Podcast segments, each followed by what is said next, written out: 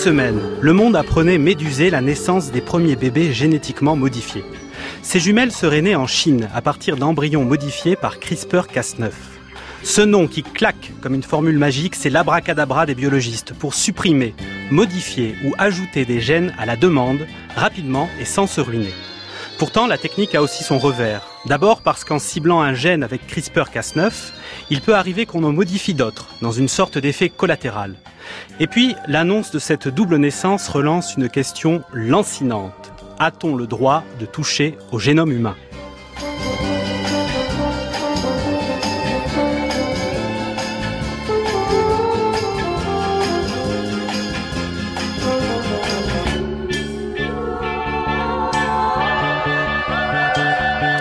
CRISPR-Cas9, la chirurgie du gène à la croisée des chemins, c'est le sujet pointu que nous allons traiter dans l'heure qui vient.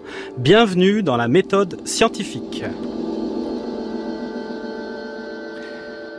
Et pour évoquer CRISPR-Cas9, la découverte de ce ciseau moléculaire, son fonctionnement et bien sûr ses perspectives d'avenir, nous avons le plaisir de recevoir aujourd'hui Axel Kahn. Bonjour. Bonjour. Vous êtes généticien moléculaire, président du comité d'éthique INRA CIRAD IFREMER et vous êtes aussi l'un des parrains de la méthode scientifique. Nous sommes aussi en compagnie de David Bicard. Bonjour. Bonjour. Vous êtes biologiste, responsable du laboratoire de biologie de synthèse à l'Institut Pasteur. Alors, comme chaque jour, vous pouvez écouter cette émission en direct sur les ondes de France Culture, mais également en replay sur le site de France Culture, franceculture.fr, ou bien en podcast avec votre appli préférée. Mais n'oubliez pas que la méthode scientifique, c'est aussi sur Twitter. Il faut suivre l'adresse la méthode FC. Et pendant toute l'heure qu'il vient, nous posterons les images, les sources, les papiers qui vont bien pour prolonger, compléter tout ce qui va être dit pendant l'émission.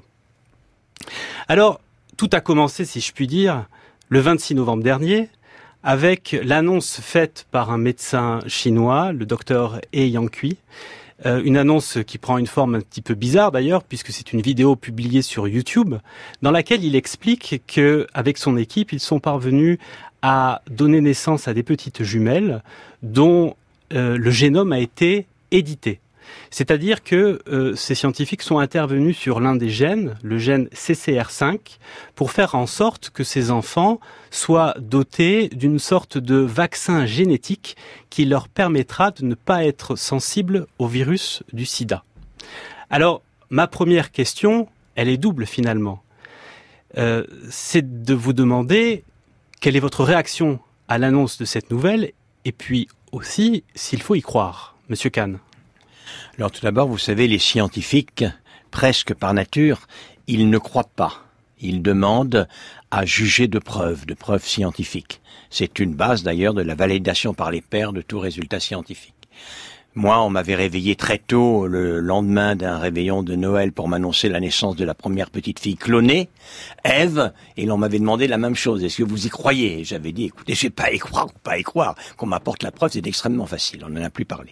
Non, mais là, c'est plus sérieux parce qu'il a apporté des éléments ensuite euh, au congrès de Hong Kong où euh, mon, votre interlocuteur euh, était là. Oui, Monsieur Bicard revient de Hong Kong. Hein, il racontera tout à l'heure. Il vous en parlera. Ça ne m'a pas vraiment étonné parce que il est tout à fait évident qu'on y venait. Simplement une mise en perspective. Il y a déjà eu mm, en 2015 et un autre en 2017, je crois, deux articles qui montrait la possibilité, d'ailleurs avec des résultats euh, uniquement partiels euh, et qui montraient les difficultés qu'il y avait à progresser, euh, la, la, possibilité de corriger la mutation responsable de maladies humaines. Une équipe était chinoise déjà et l'autre équipe était une équipe internationale sino-américaine. Et peut-être on y reviendra, mais il y a peu d'indications en réalité d'utiliser cette méthode pour guérir dans l'embryon des maladies génétiques que présenterait l'enfant qui serait dérivé de cet embryon. En deux mots simplement, c'est que d'après les lois de la génétique, dans l'immense majorité des cas, dans 98 à 99% des cas, lorsque euh, une femme et un homme risquent d'avoir euh, un enfant atteint, eh bien les lois de la génétique font qu'il y en a des bons, des embryons, et d'autres euh, qui vont effectivement se développer avec la maladie. Et pour de toute façon corriger un embryon, il faut commencer par faire un diagnostic qu'on appelle un diagnostic pré-implantatoire après une fécondation in vitro. Mais une fois qu'on a fait le diagnostic pré-implantatoire, il est même plus simple de mettre de côté les mauvais pour ne mettre dans le ventre de la maman que les bons, plutôt que d'essayer de manière extrêmement incertaine de corriger euh, les, les mauvais. Et donc, dans le cadre et dans la perspective d'une thérapie génique, on dit germinale, parce que qui sera transmise dans les générations futures d'une maladie génétique au niveau de l'embryon, les indications sont très très faibles. Et moi, j'avais à ce moment-là, je me le rappelle bien, averti euh, tous les gens qui m'avaient interviewé à ce propos que certes, il n'y a pas vraiment beaucoup d'indications pour une thérapie génique germinale. Autrement, pourquoi pas, mais il faudrait qu'il y ait une indication. Mais en revanche, c'est bien évidemment la méthode par laquelle il faudrait passer pour essayer d'obtenir, entre guillemets, un humain augmenté. Et donc, c'est ce dont il s'agit. Oui, parce que vous parlez justement de, de, cellules germinales qui sont celles qui font que cette mutation pourra euh, être transmise à la descendance Elle éventuelle de ces absolument. C'est la grande différence avec les autres thérapies géniques. Aujourd'hui, il y a plusieurs centaines, peut-être pas loin d'un millier de personnes qui ont reçu des essais de thérapie génique, notamment avec un grand succès en France, dans mon ancienne université. Euh, euh, le, le, professeur Fischer. On, on, y reviendra tout à l'heure, effectivement. et puis, et puis d'autres, euh, sa collègue euh, Marina Camana Calvo. mais dans ces cas-là, on traite génétiquement l'organe malade et on ne modifie pas l'hérédité. Alors que dans la perspective d'une thérapie génique germinale, et c'est d'ailleurs l'avantage qui est présenté des fois, c'est écoutez, c'est formidable, euh, la personne qui sera issue de cet embryon, d'une part, elle sera pas malade, et en plus, elle ne transmettra pas un gène malade à ses descendants. Ça serait formidable, je vous ai dit, s'il y avait une indication. Et en réalité, ça conduit au tri d'embryon plus qu'à la correction au niveau de l'embryon. Alors, David Bicard, on le disait tout à l'heure, euh, vous revenez de, de Hong Kong où se tenait le sommet international sur l'édition du génome humain? Et c'est justement parce que se tenait ce sommet-là à Hong Kong que le médecin chinois, le docteur euh, He Yangqiu, a fait cette annonce deux jours avant, avant ce, ce, sommet. Et vous, vous avez assisté à la présentation qui a été apparemment assez houleuse du docteur sur scène. Est-ce que vous pouvez nous raconter un petit peu comment ça s'est passé? Oui, donc d'abord cette, euh, cette euh, fuite un peu dans les médias qu'il y avait eu ces, ces, ces, bébés génétiquement modifiés, en effet, deux jours avant la présentation, ça a vraiment pris tout le monde par surprise même les, les, chercheurs chinois, les autorités chinoises ont été euh, complètement surpris. Vraiment, il y a eu euh, dans les recherches de, du docteur euh, He Jiankui, il a, il, a, fait vraiment ça dans, dans le secret. Donc, lorsqu'il a... son université a d'ailleurs expliqué qu'il était en congé sans solde depuis février 2018 et qu'elle n'était pas au courant de ses travaux. Tout à fait. Donc, euh, on se demande d'ailleurs comment est-ce qu'il a pu réussir à, à faire ça en, gardant aussi bien le, le, secret. Et on peut se poser la question de pourquoi est-ce que des gens qui, forcément, d'une manière ou d'une autre, ont dû être au courant, n'ont pas euh, alerté un petit peu euh, les, les autorités ou les, les médias. Euh... Alors, quelle impression il vous a fait sur scène, ce, ce médecin? Euh... Quant à la véracité de ses travaux. Alors, quant à Parce la... que, comme le disait Axel Kahn, il n'y a pas de publi pour qu'une pour qu'un travail scientifique soit euh, jugé comme euh, pertinent et réel, il faut qu'il soit euh, qu'il se traduise par une publication dans une de ces revues dont on parle souvent ici. Et une validation par les pairs. Et là, ce n'est pas le cas. En effet, donc euh, tout le monde se posait la question même s'il allait venir ou pas présenter euh, euh ses travaux euh, lors de, de, ce sommet sur euh, l'édition du, du, génome. Euh, au moment où ils ont annoncé qu'il allait parler, il y a d'ailleurs eu deux trois minutes de blanc où on attendait est-ce qu'il sera là ou est-ce qu'il sera pas là, avec une tension extrême dans la salle. Euh, finalement, il est venu. Il est apparu. Et euh, la première chose qu'il a dit, c'est que les travaux ont été soumis à un journal pour évaluation par les pairs. Euh, il a après fait une longue présentation euh, de ses travaux où il a démontré euh, une expertise certaine euh, en, en, en, génétique et notamment sur toutes les méthodes de diagnostic par séquençage. Donc votre ressenti personnel, c'est que cette manipulation a bel et bien eu lieu. Tout à fait, oui, j'en suis convaincu. Alors, les réactions ne se sont pas fait attendre. Euh, y compris de la part de l'université chinoise qui, qui est celle de ce médecin qui s'est totalement désolidarisé euh, de ses travaux. Euh, des, de nombreux euh, confrères chinois ont signé une pétition, ils sont 120 et ils évoquent, ils disent la boîte de Pandore a été ouverte. Donc c'est vraiment des travaux qui font peur euh, d'un bout à l'autre de la planète, Axel Kahn. Je crois qu'il y a plusieurs niveaux. Il y en a au moins trois ou quatre. Je vais commencer par les deux premiers. Premièrement, il a annoncé avoir fait cela car il l'aurait fait pour ses enfants si lui-même avait été, comme le père de ses enfants, séropositif pour le virus du sida. Donc, euh, disait-il, à risque de contaminer les enfants. Simplement, ça, c'est un argument qui ne tient c'est euh, vraiment nous nous prendre pour des andouilles que nous dire cela, parce que un homme séropositif, euh, il y en a beaucoup, peut-être père naturellement, pour que cela se fasse totalement sans risque.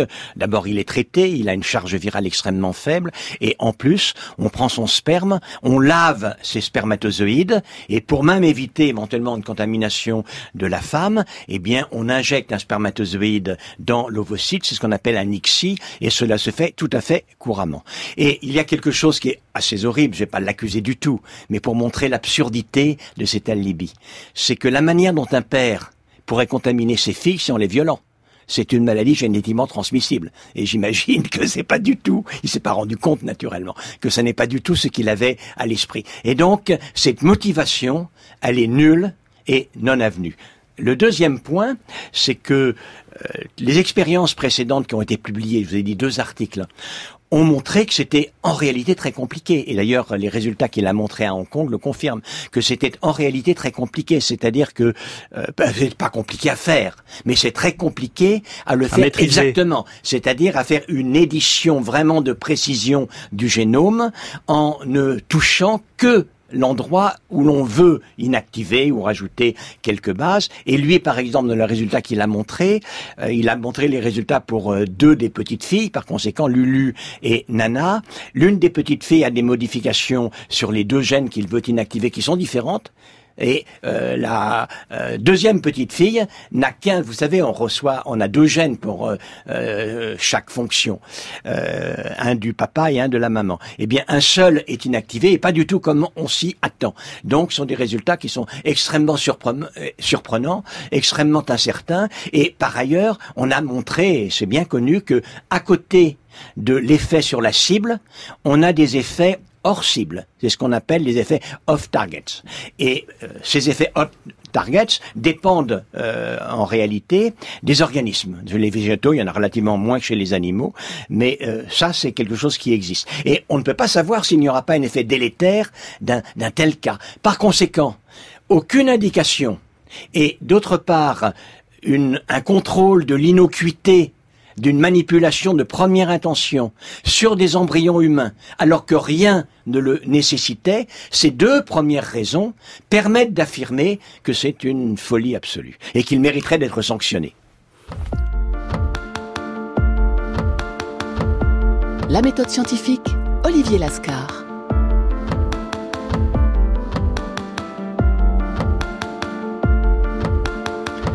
À 16h15, vous êtes bien à l'écoute de la méthode scientifique sur France Culture. Nous sommes en compagnie d'Axel Kahn et de David Bicard. Alors, à propos de cette annonce euh, qui fait couler beaucoup d'encre euh, quant à la naissance de ces deux enfants dont le génome aurait été édité avec l'outil euh, CRISPR-Cas9, je voudrais qu'on fasse un, un petit peu machine arrière pour expliciter ce qu'est cette formule magique, comme je l'appelais dans l'intro de cette émission, CRISPR-Cas9. D'un côté CRISPR, de l'autre Cas9. Euh, David Bicard, est-ce que vous pouvez nous faire un petit peu le tri entre ces différentes entités Donc en fait, euh, CRISPR-Cas9, il s'agit à l'origine d'un système que les bactéries utilisent pour se défendre contre les virus qui les attaquent, qu'on appelle les bactériophages. Et c'est un, système dont la découverte est relativement récente, elle remonte à 2005-2007, euh, qui est extrêmement surprenant à, plusieurs égards. Tout d'abord, il s'agit d'un système immunitaire adaptatif, donc les bactéries sont capables de construire une mémoire des infections euh, passées. Avant cette découverte, on n'imaginait pas que, ce, que, cela était possible pour des êtres unicellulaires. Euh, et euh, elles construisent cette mémoire et elles sont ensuite capables d'aller euh, détruire les bactériophages qui les attaquent grâce à des nucléases qui sont ces protéines Cas, dont Cas9 fait partie. Quand on parle de CRISPR, Cas9, ce sont les, les nucléases, c'est-à-dire des enzymes, c'est-à-dire des enzymes, des vrais ciseaux à ADN. Le ciseau, c'est Cas. Le ciseau, c'est le Cas. Ouais. Et euh, euh, alors on parle de CRISPR. CRISPR, ça veut dire Clustered Regularly Interspaced Short Palindromic Repeats. Donc en fait, c'est un acronyme compliqué de bioinformaticien qui décrit en fait les séquences euh, de ces euh, systèmes dans les génomes bactériens.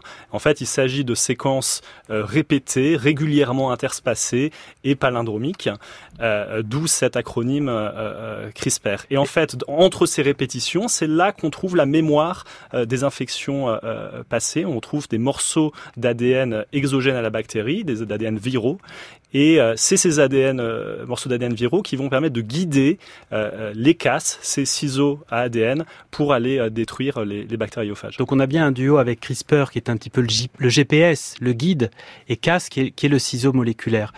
Axel Kahn, le surgissement de CRISPR-Cas9 on peut l'associer à une date précise qui est 2012 et qui est la publie co-signée par une scientifique française euh, Emmanuelle Charpentier et une américaine Jennifer Doudna.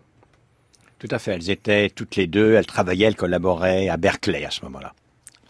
Et euh, il s'agit euh, vraiment d'une publication qui n'a n'attire pas une attention fantastique immédiatement, mais ça vient très vite, car très rapidement on se rend compte que ça marche remarquablement bien, il faut vraiment se faire la main dessus. Il faut bien situer ce que représente cette avancée. Moi, je fais des recombinants d'ADN, c'est-à-dire que je joue avec les gènes, je les coupe, je les, je les associe, euh, je les mute, etc. depuis les années 80. Donc vous voyez, ça fait très très longtemps. Moins maintenant parce que je suis un peu vieux. Mais enfin, jusqu'à la fin de mon activité scientifique, réellement, j'ai fait ça. Euh, mon espoir euh, lorsque j'ai commencé à devenir un généticien moléculaire en génétique humaine, euh, modificateur d'ADN, était d'être capable de modifier l'ADN précisément, facilement, rapidement, exactement comme je le désirais, c'est-à-dire réécrire des portions au moins de l'ADN pour regarder le résultat de ces modifications à des fins expérimentales ou éventuellement thérapeutiques s'il y avait des indications. Et les progrès euh, ont été progressifs durant ces décennies de décennies où j'ai travaillé sur la recombinaison d'ADN. Euh, on s'est approché de ce but de cette espèce d'épiphanie du généticien euh, moléculaire. Et on va pas dire qu'on est euh, cette fois-ci au nirvana avec CRISPR-Cas9, mais cette fois-ci, on s'est beaucoup approché de notre, espoir ultime. Et d'un certain côté, on ne peut pas euh, se morfondre, on ne peut pas être totalement malheureux de ce que l'on a toujours espéré c'est-à-dire avoir cet outil. La question fondamentale, c'est que chaque fois que l'on a un outil plus puissant que tous les outils qui ont précédé, ce qui est son cas, cela peut réveiller, susciter des folles audaces des scientifiques.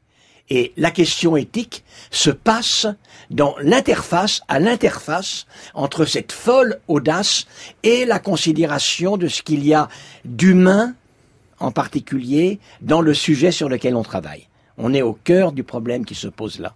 Alors que faire? Réguler euh, appeler à des moratoires? Euh, David Vicard, je crois que, vous disiez, euh, quand on préparait cette émission, que à Washington, en 2015, on avait appelé à un moratoire pour ne pas faire de l'édition d'embryons humains. En fait, euh, de facto, c'est quelque chose qui est déjà interdit et illégal dans la plupart euh, des pays. Euh, c'est criminel aux États-Unis, c'est clairement interdit euh, en Europe. Il y a une convention, et... la convention d'Oviedo, qui interdit la modification génétique des embryons. Et également en Chine, en fait, il s'avère qu'il y avait euh, des, des, des, règles qui semblaient interdire cela aux chercheurs également euh, en Chine.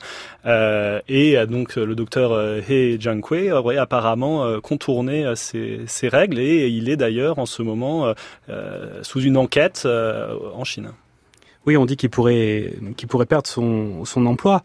les, les règles... ne veux pas de mal, mais il, il est en faute oui. incontestable qu'il est en faute. Il a tapé à côté de la plaque, là, j'ai l'impression. Ah, il a été pris euh, d'illusion de grandeur et il a voulu être absolument le premier à faire ça. Euh, il a dû imaginer que ça lui vaudrait un prix Nobel, mais, euh, mais ce que dit David est, est important parce que parmi les ressorts de cette folie, il y a le fait, mais on le sait bien, même si c'est interdit et même si ça conduit en prison, la première personne qui laissera son nom dans l'histoire comme celui qui a cloné un être humain.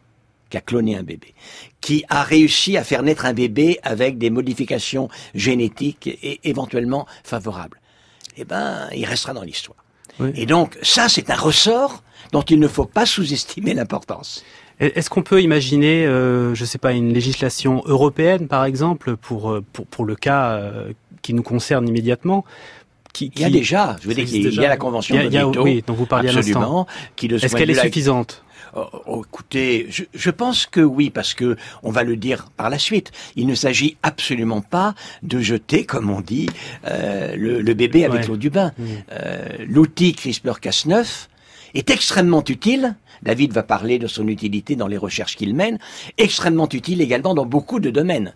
Et puisque l'on va parler tout à l'heure de la thérapie génique, ce qu'a fait euh, par exemple Alain Fischer et, et, son équipe et, et, sa collaboratrice Marina Calvo, c'est à la place d'un gène qui ne fonctionnait pas parce qu'on ne savait pas auparavant réparer les gènes, c'est d'en rajouter un, faire une prothèse de gène, rajouter un gène qui lui fonctionne. Toute la thérapie génique, en réalité, a consisté jusqu'à présent à remplacer un gène qui ne fonctionne pas par un gène qui lui va faire le job, va faire le boulot. Ce serait mieux, comme vous l'avez dit, de faire de la microchirurgie réparatrice du gène muté. Or, CRISPR permet d'envisager de faire de la microchirurgie réparatrice du gène muté et par conséquent, dans les perspectives de thérapie génique pour guérir un organe qui est affecté par une maladie génétique, c'est formidable. Ça sera formidable. Il faut regarder maintenant si ça marche bien, mais a priori, ça devrait être formidable. Alors, puisque cela fait deux fois que l'on cite son nom, je vous propose d'écouter maintenant une archive autour du, du professeur euh, Alain Fischer. Euh, c'est un extrait euh, d'une émission de, France Inter qui date de 2000, euh, d'avril 2000, et dans laquelle Alain Fischer répond aux questions du journaliste Roland Mihail. L'émission, c'est l'invité d'Inter trois petits-enfants souffrant d'une maladie héréditaire gravissime, dépourvus de toute défense immunologique et donc condamnés à vivre dans un milieu totalement stérile, ont pu sortir de leur bulle protectrice pour rentrer chez eux et dormir dans leur lit. Leur gène déficient, on a en effet ajouté un gène réparateur. À l'origine de cet exploit médical fascinant, dont les résultats viennent d'être publiés vendredi dans la revue American Science, l'équipe française du professeur Alain Fischer, patron du service d'immunologie et hématologie pédiatrique de l'hôpital Necker à Paris. Professeur Fischer, bonjour et bravo. Alors d'abord une question simple, quelle est pour euh, l'avenir l'importance exacte de cette première mondiale? Est-ce vraiment, comme on dit, un tournant? Le mot tournant est sans doute excessif. Euh, l'information recueillie est probablement vraiment pour la première fois la correction de tous les signes d'une maladie. On ne peut sûrement pas parler de guérison. Il y a même quelques arguments qui pourraient laisser penser que tôt ou tard l'effet s'épuise et qu'il faille peut-être un jour retraiter ces malades. Donc il faut rester prudent. En même temps, le suivi de ces patients au cours des années à venir nous apportera des informations très utiles. Alors les travaux euh, d'Alain Fischer constituent une grande réussite, peut-être la grande réussite de la thérapie génique. Il y en a d'autres euh, maintenant. Mais en tout cas, ça permet euh, de resituer, comme vous le disiez tout à l'heure, CRISPR dans l'ensemble des méthodes qui existent depuis longtemps dans l'édition du génome. Vous le disiez tout à l'heure, ça fait des décennies qu'on travaille sur ces questions-là et il ne faudrait pas que à cause du succès médiatique au premier chef de CRISPR-Cas9, on le considère comme euh, euh, emblématique et le, seul à, travailler sur ces questions. -là. Naturellement, je vais prendre les travaux d'Alain Fischer. C'est donc euh, des enfants, des enfants bulles, des bébés bulles, qui sont obligés de vivre dans un, une atmosphère confinée car ils ne se protègent contre aucun microbe. Et cela est lié au fait qu'un gène qui code pour euh, une, un récepteur de cytokine, c'est-à-dire un facteur de croissance des lymphocytes, ce gène est muté. Alors ce qu'a fait l'équipe d'Alain Fischer, c'est de prendre des globules blancs de la moelle, et avec un vecteur, c'est-à-dire un virus désarmé qui n'entraîne pas de maladie mais qui permet de transférer un gène, il a rajouté une prothèse de gène, un gène qui compense celui qui ne fonctionne pas dans la cellule. La cellule a eu le récepteur de facteur de croissance, elle a reconnu la cytokine et la cellule modifiée parce que elle était sensible à un facteur de croissance a progressivement remplacé une partie des globules blancs de l'immunité de la moelle. Et c'est ainsi que cela a marché. Eh bien, vous voyez qu'avec CRISPR, euh, l'on pourrait se passer peut-être, d'utiliser un vecteur viral, c'est toujours un peu incertain, il y a eu des accidents avec certains vecteurs viraux, et on pourrait, à la place de, de rajouter un gène prothèse, on pourrait essayer de réparer le gène dont la mutation est responsable de l'inactivité. Et si cela se passait ainsi, ce serait un très grand avantage. Mais naturellement, la thérapie génique n'a pas attendu CRISPR-Cas9 pour être menée. CRISPR-Cas9 peut permettre de le faire, on va dire, plus facilement et peut-être, c'est à vérifier encore, peut-être avec moins de risques. Alors CRISPR-Cas9 euh, n'est quand même pas la baguette magique euh, qu'on pourrait croire. Et tout à l'heure, vous avez cité ces fameux effets off-target ou hors-cible qui peuvent exister. En quoi consiste-t-il, euh, David Bicard? Donc, tout simplement du fait que lorsqu'on reprogramme Cas9 pour couper une position euh, euh, précise, Cas9 va de temps en temps faire des erreurs et aller couper à une autre position dans le génome. Pour, pour quelle raison? Comment, comment, comment peut-il se tromper? En fait, euh, Cas9 est guidé par un petit ARN, donc il s'agit d'une petite séquence qui contient, on peut voir ça comme une, adresse euh, génétique, et ça va aller chercher cette adresse dans le génome. Seulement, le génome étant extrêmement grand, il se peut qu'il y ait des adresses qui ressemblent énormément avec simplement euh, deux ou trois petites erreurs dans l'adresse. Et Cas9 peut se tromper et aller s'y attacher et faire une cassure à ce niveau-là, ce qui va pouvoir entraîner la formation de temps en temps de petites mutations, mais parfois même de, de, de perte d'un fragment entier d'un chromosome, voire de réarrangement entre des chromosomes. Et ça, évidemment, on ne peut pas le constater immédiatement. C'est bien un des problèmes qui est posé par l'histoire des jumelles. Alors, il a, il a tenté de le faire, le docteur euh, Adrian Quay. Il a, il a utilisé... Il existe des outils, il y a des outils euh, d'ingénierie Il y a des euh, outils informatiques qui ne sont pas parfaits, et c'est bien là le, le, le, problème, mais il a mis en œuvre à son crédit un peu les toute dernière technologie disponible en diagnostic préimplantatoire, en diagnostic euh, prénatal et ensuite en séquençage complet du génome euh, des, bébés euh, lorsqu'ils sont nés. il est difficile d'estimer réellement la probabilité qu'il soit passé à côté d'un effet hors cible, mais il a montré des données relativement convaincantes, comme quoi il n'y a pas eu d'effet hors cible lors de la création de ces, de ces jumeaux. Il y en a eu un qu'il avait observé au niveau de l'embryon, mais qu'il n'a pas retrouvé chez la fillette. Voilà, il a pu confirmer en, prénatal déjà que, que, cet effet hors cible n'était pas réellement présent. Euh, donc, euh, mais pourquoi est-ce qu'il a implanté un embryon alors qu'il suspectait un effet hors cible? Ça, ça, ça dépasse l'entendement. Alors, euh, la technique de CRISPR-Cas9 possède aussi un, un deuxième talon d'Achille, euh, qui est désigné par un mot euh, qui est le suivant, le mosaïsme.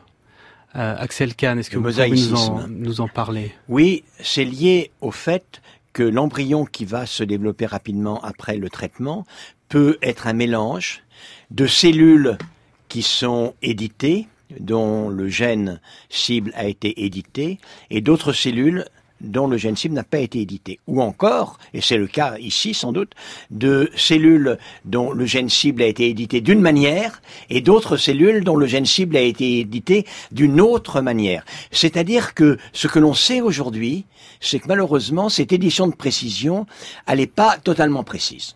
Elle n'est pas si propre que cela.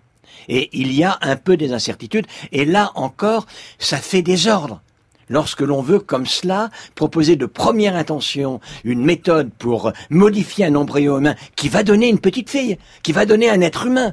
On ne peut pas courir de tels risques, quoi.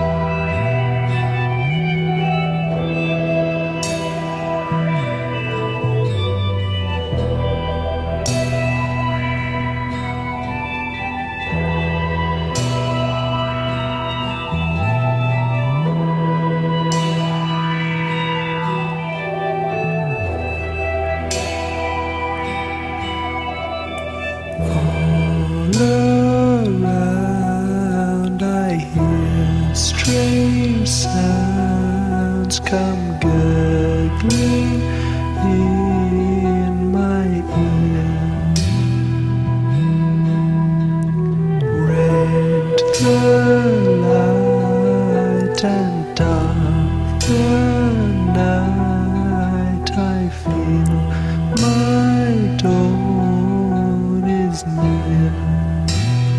Embryo par Pink Floyd à 16h30 sur France Culture. Dans la méthode scientifique, aujourd'hui, nous parlons de CRISPR-Cas9 avec euh, Axel Kahn, généticien moléculaire, président du comité d'éthique INRA-CIRAD-IFREMER, et David Bicard, biologiste, responsable du laboratoire de biologie de synthèse à l'Institut Pasteur. Dans la première partie de cette émission, nous avons évoqué le, cas de ces petites jumelles chinoises dont la naissance a été annoncée le 26 novembre dernier.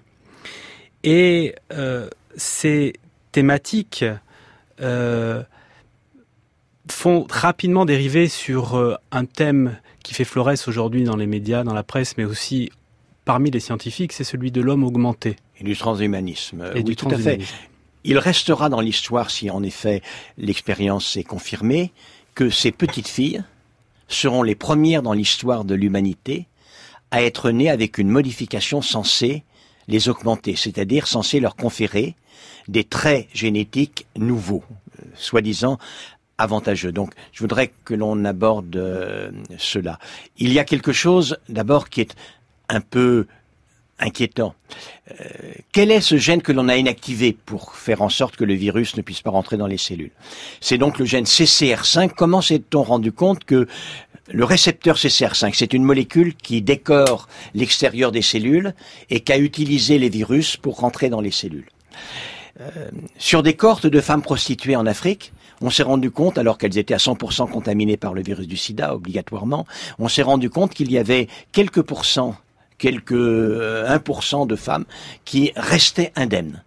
Et évidemment, on s'est mis à les étudier pour savoir pourquoi elles restaient indemnes, ce qui était tout à fait surprenant. Et elles restaient indemnes parce qu'elles avaient une mutation inactivatrice de euh, ce fameux gène codant ce récepteur, cette molécule décorant l'extérieur de la cellule. Je crois que c'est le cas aussi du fameux patient de Berlin. Voilà, sans doute, absolument. Mais, voyez-vous, ce gène CCR5, il a été fixé par l'évolution, puisque tout le monde l'a.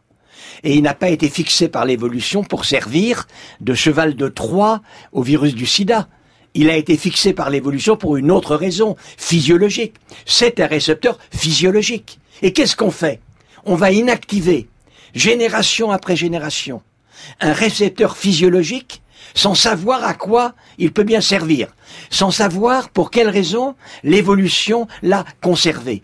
Il y a là tout de même une très grande légèreté. Et dernier point, bon, admettons, ces petites filles sont résistantes au virus du sida, mais imaginons, imaginons comme ça, que CRISPR-Cas9 ait permis de faire des humains augmentés il y a 20 ou 30 ans de cela, et que l'on ait voulu créer des humains résistants au virus. Qu'est-ce que l'on aurait fait? On aurait fait des humains résistants à la variole, résistants à la polio. Or, ce n'est plus du tout une menace. Dans trois générations, c'est-à-dire dans près de 100 ans, qui vous dit que le virus du sida restera une menace? L'évolution fait pas comme ça. L'évolution, elle s'adapte effectivement à un environnement qu'on ne peut pas prédire. On ne peut pas prédire l'environnement. Ce qui est extraordinaire dans cette affaire-là, dans ce projet d'ailleurs d'hommes augmentés résistants à telle ou telle maladie, c'est qu'on essaye de savoir ce qui sera utile dans trois générations alors qu'on ne connaît pas l'environnement dans trois générations, et euh, à partir de ce que l'on sait aujourd'hui qui ne vaudra peut-être plus du tout dans trois générations. Donc il y a là quelque chose qui euh, vraiment heurte qui la doit logique. alerter.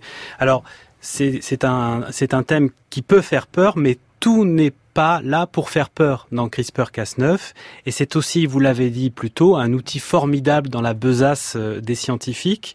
Euh, on va le voir avec un, un reportage euh, qui a été tourné, qui a été enregistré à l'Institut Curie euh, auprès de la plateforme CRISPR-IT, créée justement à l'Institut Curie en 2017. Cette plateforme incarne bien l'intensification des recherches utilisant CRISPR. Antoine Beauchamp, vous vous y êtes euh, rendu. Bonjour à vous. Bonjour Olivier, bonjour à toutes, bonjour à tous. Oui, j'ai pu rencontrer les responsables de cette plateforme, Raphaël Margueron et Michel Vassef. Ils m'ont expliqué la genèse et les objectifs de CRISPR-IT, qui est une plateforme offrant ses services de criblage génétique à de nombreuses équipes à l'Institut Curie, mais aussi dans d'autres centres de recherche. Ils m'ont décrit les différents types de cultures cellulaires sur lesquelles ils travaillent et pourquoi CRISPR pourrait être très utile en cancérologie, notamment dans la compréhension de la résistance de certaines tumeurs aux traitements chimiothérapiques.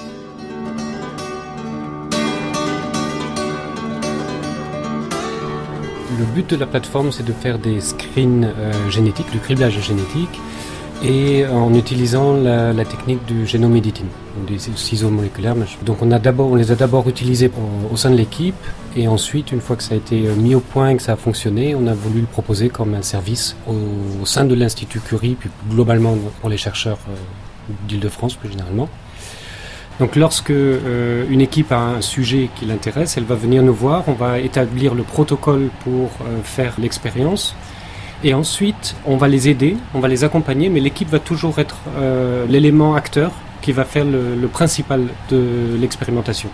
Donc on va développer la librairie, si elle n'existe pas déjà, de, de GARN pour aller cibler les gènes qui intéressent l'équipe. Et ensuite, on va les aider à faire leur criblage. Alors, un criblage en recherche, on a toujours beaucoup de mal à évaluer le temps parce qu'il y a toujours des imprévus. Mais on va dire que de, une estimation très à la louche serait de, qu'un criblage peut prendre entre 2 et 3 mois. Quel type de chercheurs sollicitent les services de cette plateforme CRISPR-IT et quand ils viennent vous voir, qu'est-ce qu'ils vous demandent de faire ici dans le laboratoire dans lequel on se trouve? Il y a tout type de chercheurs, j'ai envie de dire, aussi bien des projets de recherche fondamentale que des projets plus appliqués de cancérologie, puisqu'en fait c'est une technologie qui permet en gros d'interroger l'ensemble des gènes connus pour un problème biologique particulier, que ce soit un problème fondamental ou un problème plus appliqué de cancérologie ou autre d'ailleurs. Dans ce laboratoire, qu'est-ce qu'on trouve autour de nous et qu'est-ce que vous faites ici? Alors on se, trouve, on se trouve dans une pièce de culture qui est donc un endroit euh, confiné avec un sas euh, pour protéger à la fois la culture cellulaire et l'environnement, c'est-à-dire qu'il n'y ait rien qui puisse sortir et être euh, potentiellement dangereux. Et c'est là qu'on fait les criblages génétiques. Quel type de cultures cellulaires sont faites ici? Pour quel type de recherche sont destinées ces cellules qui sont présentes euh, dans les incubateurs qui sont autour de nous? Alors là aussi, on a des types de cultures très différentes les unes des autres. On a aussi bien des cellules souches, par exemple des cellules souches pluripotentes, à des fins de recherche euh, plutôt fondamentales, mais on a aussi des lignées cancéreuses pour euh, essayer d'étudier plus euh, des questions de cancérologie, identifier les points faibles des tumeurs, ou au contraire essayer d'étudier euh, des phénomènes de résistance au traitement, par exemple. Donc les lignées cellulaires classiques, on en a de deux types. En gros, on a des cellules qui sont issues de tissus sains et qu'on arrive à propager en culture un certain temps, notamment des cultures de cellules souches, mais on a aussi des cellules cancéreuses, c'est-à-dire dérivées de tumeurs de patients, et qu'on arrive parfois à faire pousser en culture. Les systèmes tridimensionnels, c'est un peu différent, c'est des cultures plus complexes où on a plusieurs types cellulaires dont l'organisation tridimensionnelle reflète l'organisation de l'organe duquel elles sont issues et qui est censé mieux refléter la biologie des cellules puisque euh, dans notre corps elles poussent en trois dimensions et pas en deux dimensions. Alors la plateforme ne s'appelle pas CRISPR-IT pour rien. Pourquoi finalement avoir choisi d'utiliser cette technique-là en priorité désormais? Qu'est-ce qu'elle vous permet au quotidien dans vos travaux? Cette technique, hein, c'est une technique qui est à la fois plus précise, c'est-à-dire qu'elle va inactiver des gènes de façon extrêmement précise et extrêmement efficace, et à la fois euh, très simple à utiliser, et on peut euh, du coup étendre les recherches effectivement à l'échelle du génome avec ces fameux CRIML où on a des librairies qui vont cibler l'ensemble des gènes connus. Et donc ça, c'est quelque chose qu'on pouvait déjà faire avant, mais avec moins de précision ou moins de facilité. Alors à quoi ça ressemble finalement une librairie euh, génétique? Eh ben, ça ressemble à un tube dans lequel il y a un liquide, mais euh, ce liquide est très complexe puisqu'on a des milliers de molécules d'ADN qui vont chacune contenir l'information pour aller muter un gène différent.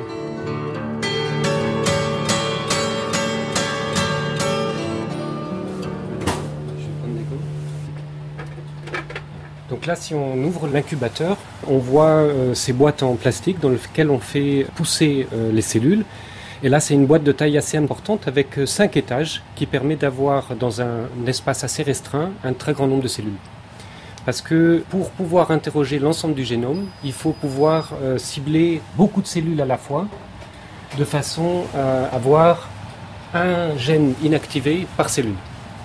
Donc on l'utilise par exemple dans le cadre des projets où on essaye de voir la résistance à un traitement et on essaye de savoir si on inactive chacun des gènes du génome, est-ce qu'il y en a un qui va rendre une cellule résistante à un traitement particulier. Et ça, ça permettra à l'avenir de dire, dans le cas par exemple d'une chimiothérapie où les patients deviennent résistants, bah, peut-être c'est ce, cette signalisation, ce processus cellulaire qui est euh, impliqué et sur lequel on pourrait agir pour euh, prévenir des phénomènes de résistance. Vous me parliez également en préparant ce reportage de xénogreffe. Alors comment ça se passe et à quoi ça correspond ces xénogreffes Comment elles s'intègrent dans cette recherche euh, qui utilise CRISPR? Alors les xénogreffes, c'est comme l'approche des cultures en trois dimensions, l'idée de trouver un modèle qui est plus proche de la pathologie. C'est-à-dire un modèle qui reproduit l'hétérogénéité de la pathologie. On sait que dans une tumeur, il n'y a pas qu'une lignée cellulaire, mais c'est des cellules transformées, mais aussi un environnement qui permet le développement de la tumeur. Et avec le modèle des PDX, on arrive à être plus proche euh, de ces conditions. Alors, on parle beaucoup de culture in vitro là. Est-ce que le test in vivo est envisageable pour CRISPR aujourd'hui? Où est-ce qu'on en est de, de ces choses-là? Nous, à notre niveau, ce qu'on envisage plutôt, c'est des tests précliniques, c'est-à-dire in vivo, mais chez la souris, pas chez l'être humain, parce que c'est évidemment pas éthiquement pas acceptable et pas souhaitable pour les patients. Et donc, pour nous, l'échelle in vivo, c'est euh, l'utilisation préclinique à des fins de prédiction de réponse au traitement, mais certainement pas à des fins de modification génétique de l'être humain. Les protéines CRISPR, c'est une famille très large. Les systèmes CRISPR, on en découvre tous les jours des nouveaux et qui offrent chacun euh, des opportunités différentes, parfois complémentaires les uns des autres. Et c'est aussi une des missions euh, qu'on s'est fixé sur la plateforme d'explorer ces nouvelles percées pour essayer d'avoir des outils toujours plus précis, plus performants.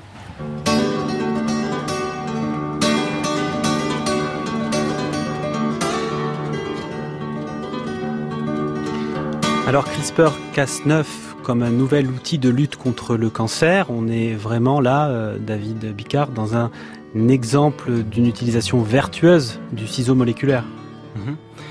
Il y a même des, essais cliniques hein, en, cours. Euh, les, Chinois ont d'ailleurs été aussi précurseurs sur, euh, le sujet.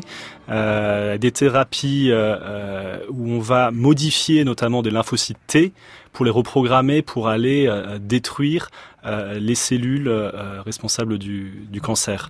C'est des thérapies extrêmement prometteuses. Et il y a eu des succès cliniques assez impressionnants sur le sujet.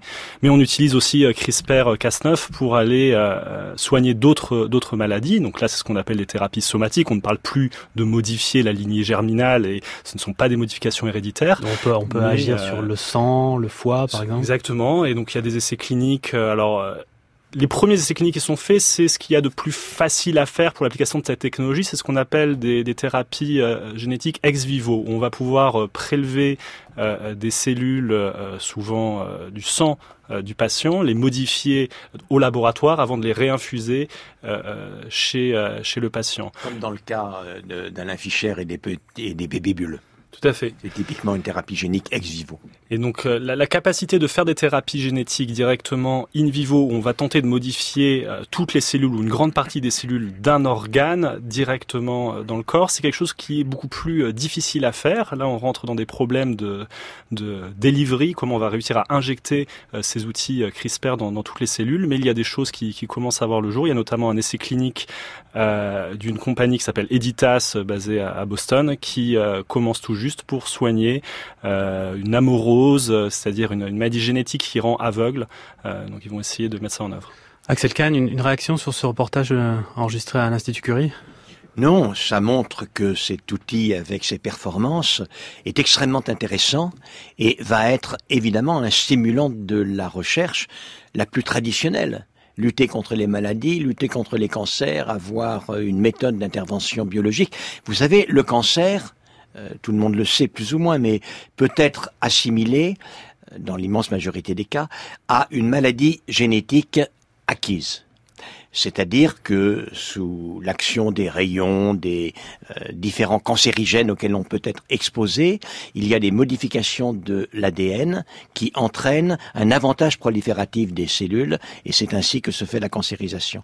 Et lorsque les cancers deviennent résistants aux chimiothérapies, ce sont d'autres mutations qui apparaissent qui sont sélectionnées, c'est du darwinisme très classique en réalité, qui sont sélectionnées et pouvoir contrecarrer cette sélection de mutations de résistance, notamment avec CRISPR-Cas9, c'est une stratégie extrêmement intéressante, sans aucun doute. Alors tout à l'heure on disait qu'il ne fallait pas réduire euh, la thérapie génique à CRISPR-Cas9. Il ne faudrait pas non plus réduire CRISPR-Cas9 à la thérapie génique. Et là, je voudrais qu'on aille d'un labo à l'autre, passer de l'Institut Curie à l'Institut Pasteur, pour que David Bicard, vous nous disiez un petit peu comment vous, vous utilisez CRISPR-Cas9. Alors, euh, euh, donc on utilise CRISPR-Cas9 au laboratoire de, de, différentes manières, donc pour à la fois étudier et combattre euh, les bactéries pathogènes. Donc là, on ne parle plus d'utiliser CRISPR-Cas9 sur des cellules humaines, mais sur les bactéries.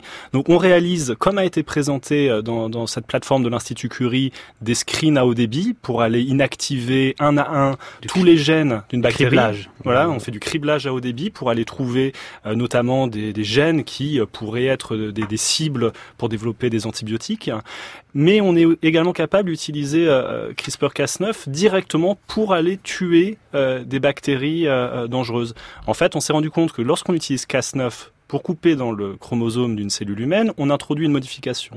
En revanche, lorsqu'on programme Cas9 pour couper le chromosome d'une bactérie, ça tue la bactérie de manière très efficace. La raison est que les systèmes de réparation de l'ADN qui existent dans les cellules humaines et dans les bactéries sont très différents. Et les bactéries ne sont pas capables de réparer ce type de cassure et vont donc mourir lorsqu'on va euh, programmer Cas9 pour aller euh, cibler. Donc on peut cibler des gènes de résistance aux antibiotiques, des gènes qui vont euh, causer des, des phénotypes particulièrement virulents des bactéries et ainsi aller tuer spécifiquement ces bactéries-là. Ce sont des recherches qui sont à un niveau très fondamental pour l'instant Donc ça reste à un niveau assez fondamental mais euh, donc je suis notamment confidateur d'une d'une start-up qui s'appelle Eligo Biosciences qui est en train de pousser euh, cette approche euh, vers la clinique. donc on reste à l'état préclinique pour l'instant, mais on, avance pour pour développer ça. Et donc au-delà de CRISPR-Cas9, je pense que c'est important aussi de dire un mot sur la diversité de ces systèmes CRISPR-Cas, parce que CRISPR-Cas c'est pas seulement CRISPR-Cas9. Voilà, si on parle de neuf, c'est qu'il y en a d'autres. C'est qu'il y en a d'autres. On peut citer une, une, dizaine aujourd'hui, douzaine peut-être. Voilà, j'ai l'impression néanmoins que certains sont plus, euh, euh, en tout cas médiatiques que d'autres, et CRISPR-Cas13 semble s'imposer euh, également. Est-ce que vous pouvez nous en parler? CRISPR-Cas13, c'est une découverte vraiment assez récente. Hein. C'est quelque chose qu'on a commencé à comprendre il y a 2-3 ans seulement. il s'agit cette fois-ci d'une de ces protéines Cas, qui est également une enzyme, une nucléase qui va les découper un acide nucléique, mais cette fois-ci l'acide nucléique n'est pas l'ADN, c'est l'ARN. L'ARN, c'est le messager qui euh, euh, permet de passer euh, de, l'ADN, du code génétique, du génome, aux, protéines, qui sont réellement ce, qui font vivre la, cellule. Et donc ce Cas13 pourrait permettre notamment de tenter d'aller corriger des maladies génétiques sans pour autant aller changer la séquence de notre, de notre génome. Il n'y a pas de mutation. Il n'y a pas de mutation dans le génome, mais on est capable d'aller affecter soit l'expression euh, euh, des gènes, soit euh, d'aller euh, même corriger une mutation, mais au niveau de l'ARN. Donc ce n'est quelque chose qui, est, qui est transitoire et qui n'affecte pas le génome humain. Euh, au-delà de ça, il y a d'autres applications extrêmement fascinantes de ces euh, CRISPR-Cas13, notamment en diagnostic. Donc il y a une équipe euh, de, de, du MIT Broad Institute à Boston qui a récemment publié le développement d'un outil diagnostique euh, extrêmement puissant qui utilise euh, CRISPR-Cas13. En fait, ils ont réussi à faire ce qui s'apparente réellement à, une bandelette, un- qui est- on pourrait voir un peu comme un test de grossesse, sauf qu'en fait, il s'agit bien d'un test génétique. On va être capable d'aller détecter la présence d'une séquence d'ADN ou d'ARN dans un échantillon à des concentrations extrêmement faibles. On peut utiliser ça par exemple pour aller détecter un virus, du Zika, du SIDA ou euh, euh, même une bactérie pathogène à une quantité très faible dans un échantillon, voire même aller diagnostiquer des mutations responsables d'un cancer et euh, tout ça très rapidement avec une bandette en papier. Donc ça peut c'est quelque chose qui je pense sera révolutionnaire. On parle aussi d'édition épigénomique, Axel Kahn. Oui, ça c'est. euh, je préférerais qu'on s'engage pas trop, trop, trop dans cette voie-là parce que il y a beaucoup de confusion dans ce qui est épigénétique et épigénomique. Euh, si l'on parle euh, de l'épigénétique comme uniquement l'interaction entre l'ADN et le manchon de protéines qui conditionne le niveau de fonctionnement des gènes. Euh, oui, sans doute, il doit y avoir des moyens euh, d'agir sur euh, ce système-là. Mais bon, si l'on doit parler des nouvelles, des nouveaux domaines d'application de CRISPR-Cas9, il faut en parler hors du champ de la médecine, je crois. C'est-à-dire que Les, les végétaux, les voilà, animaux. il se trouve que je suis en plein euh, là-dedans, puisque ça fait trois ans que le comité d'éthique commun euh, de l'INRAD, de l'IFREMER et du CIRAD euh, planche dont sur l'utilisation de présidence. CRISPR-Cas9 dans les domaines agricoles en règle générale. On a déjà rendu un avis sur l'utilisation de CRISPR-Cas9 au niveau des végétaux. Alors simplement un mot, euh, on connaît le débat extrêmement vif dans le monde entier autour des plantes transgéniques. Eh bien, euh, certains des objectifs des plantes transgéniques peuvent être atteints non pas en rajoutant de l'ADN étranger, mais en modifiant l'ADN endogène des plantes de manière à faire par exemple apparaître un trait génétique le même que celui d'une variété élite, d'une variété qui a beaucoup d'intérêt. Euh, on avait beaucoup d'espoir dans l'utilisation, on a beaucoup d'espoir, si ce n'est que d'un point de vue réglementaire en Europe, la Cour de justice euh, européenne euh, a indiqué que ces plantes éditées devaient être considérées exactement comme les plantes transgéniques traditionnelles. Donc ce des qui est assez OGM. lourd. Voilà, comme des OGM. Ce qui est assez lourd, mais enfin, je ne vais pas rentrer dans le détail. Un autre domaine, mais c'est intéressant parce que on y a fait allusion. David a dit qu'il y avait parfois la possibilité d'utiliser CRISPR-Cas9 pour tuer des microbes, casser l'ADN pour tuer des microbes. Eh bien, dans l'agriculture et même euh, en épidémiologie, on sait bien, il y a des vecteurs, notamment des insectes, qui sont des vecteurs de maladies tout à fait considérables. La dengue, le chikungunya, le, euh, le, le, euh, le paludisme. Le, euh, et l'idée est d'essayer de faire une lutte biologique et pour cela, essayer de créer des animaux transgéniques dans lesquels il y a un système euh, reposant sur CRISPR-Cas9 qui va soit tuer euh, les euh, insectes, soit alors faire en sorte qu'ils cessent d'être pathogènes, qu'ils cessent d'être vecteurs. Et en se reproduisant avec euh, leurs congénères sauvages de la nature, cette modification inactivatrice de la pathogénicité va se répandre. Et donc, ce que vous avez présenté, c'est un peu une lutte biologique qui pourrait être un jour in vivo, en effet, et il y a déjà quelques essais dans le monde de lutte biologique. Ça pose des problèmes difficiles, voyez, parce que quand on, ce sont des organismes génétiquement modifiés, ces insectes modifiés avec le système CRISPR. Et jusqu'à présent, quand on libérait des organismes génétiquement modifiés dans l'environnement, on essayait d'éviter qu'ils ne se reproduisent. Or là, s'ils ne se reproduisent pas, la technique est inefficace. Il faut qu'ils se reproduisent. Donc il y a un changement de paradigme. D'autre part, se pose la question, est-ce que c'est bien sage de tuer toute une population, si on les tue, de tuer toute une population de vecteurs d'insectes? Donc il y a des problèmes qui sont intéressants, mais des perspectives qui sont également intéressantes. Il faut bien voir que, en tant qu'outil pour modifier l'ADN. Aujourd'hui, CRISPR-Cas9, euh, 10, 11, 12, 13, 14, 15 et tous les autres s'imposent comme l'un des agents de ce qui est de ce monde de la biologie interventionnelle qui se met en place. David Bicard sur euh, cette utilisation dans le règne animal et végétal de Oui. CRISPR. Donc euh, ce à quoi fait, fait allusion Axel Kahn, il s'agit euh, en fait d'une technique qu'on appelle de gene drive, ça a été traduit en français par forçage génétique. génétique. Et euh, c'est une technique qui, est- extrêmement intéressante, mais qui fait aussi euh, peur et soulève pas mal de questions éthiques, parce qu'on peut voir ça un peu comme une réaction en chaîne génétique. En fait, on va être capable avec cette technique de biaiser l'hérédité. Euh, en temps normal, un enfant reçoit la moitié de ses gènes de, de son père et de sa mère. Avec cette technique de forçage génétique, on peut faire en sorte que un parent pour sûr, transmettent un gène particulier à tous ses enfants et que tous ces enfants, à leur tour, transmettent ce gène particulier à tous leurs enfants, etc. Et on voit comme ça qu'en quelques générations, on va pouvoir fixer un trait génétique dans une population qui pourrait être, par exemple, de faire en sorte qu'un moustique ne puisse pas transmettre euh, une maladie euh, virale type la dengue, le Zika, euh, etc. Donc c'est potentiellement euh, extrêmement intéressant pour, euh, pour ces cas de, de, de, de, de maladies euh, vectorielles qui font euh, énormément de morts euh, dans le monde, avec des questions sur est-ce qu'on peut vraiment modifier à ce point-là toute une population euh, dans, la, voilà, dans le... Et est-ce que ce Voilà, sera accepté par le grand public? Alors le comité d'éthique que je préside est en train exactement d'étudier cela. Nous rendrons notre avis d'ici, je pense, le début de l'année prochaine. Hein je vais pas vous donner. euh, C'est l'annonce nous fait Axel Kahn. On aura voilà. le début de l'année prochaine le- le- Euh, les conclusions. Mais c'est un problème extrêmement intéressant et d'une très grande complexité.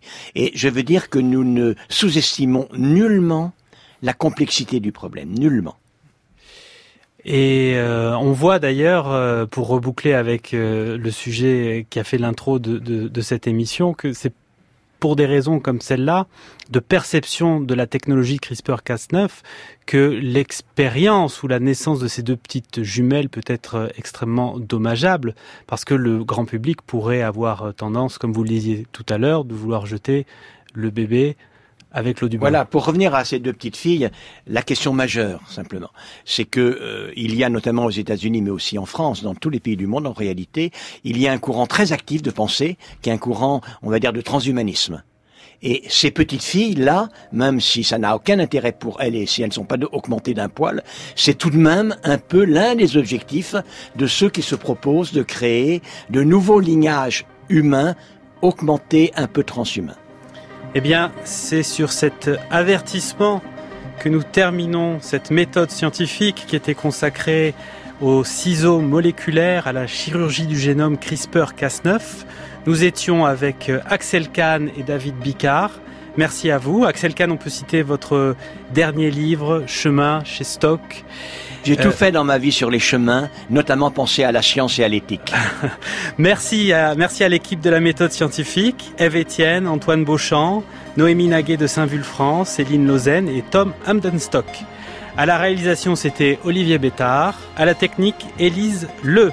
Demain, dans la méthode scientifique, eh bien, nous parlerons de la matière noire, cette matière sans laquelle l'univers ne tiendrait pas sur lui-même, mais que les astrophysiciens n'arrivent pas à dénicher.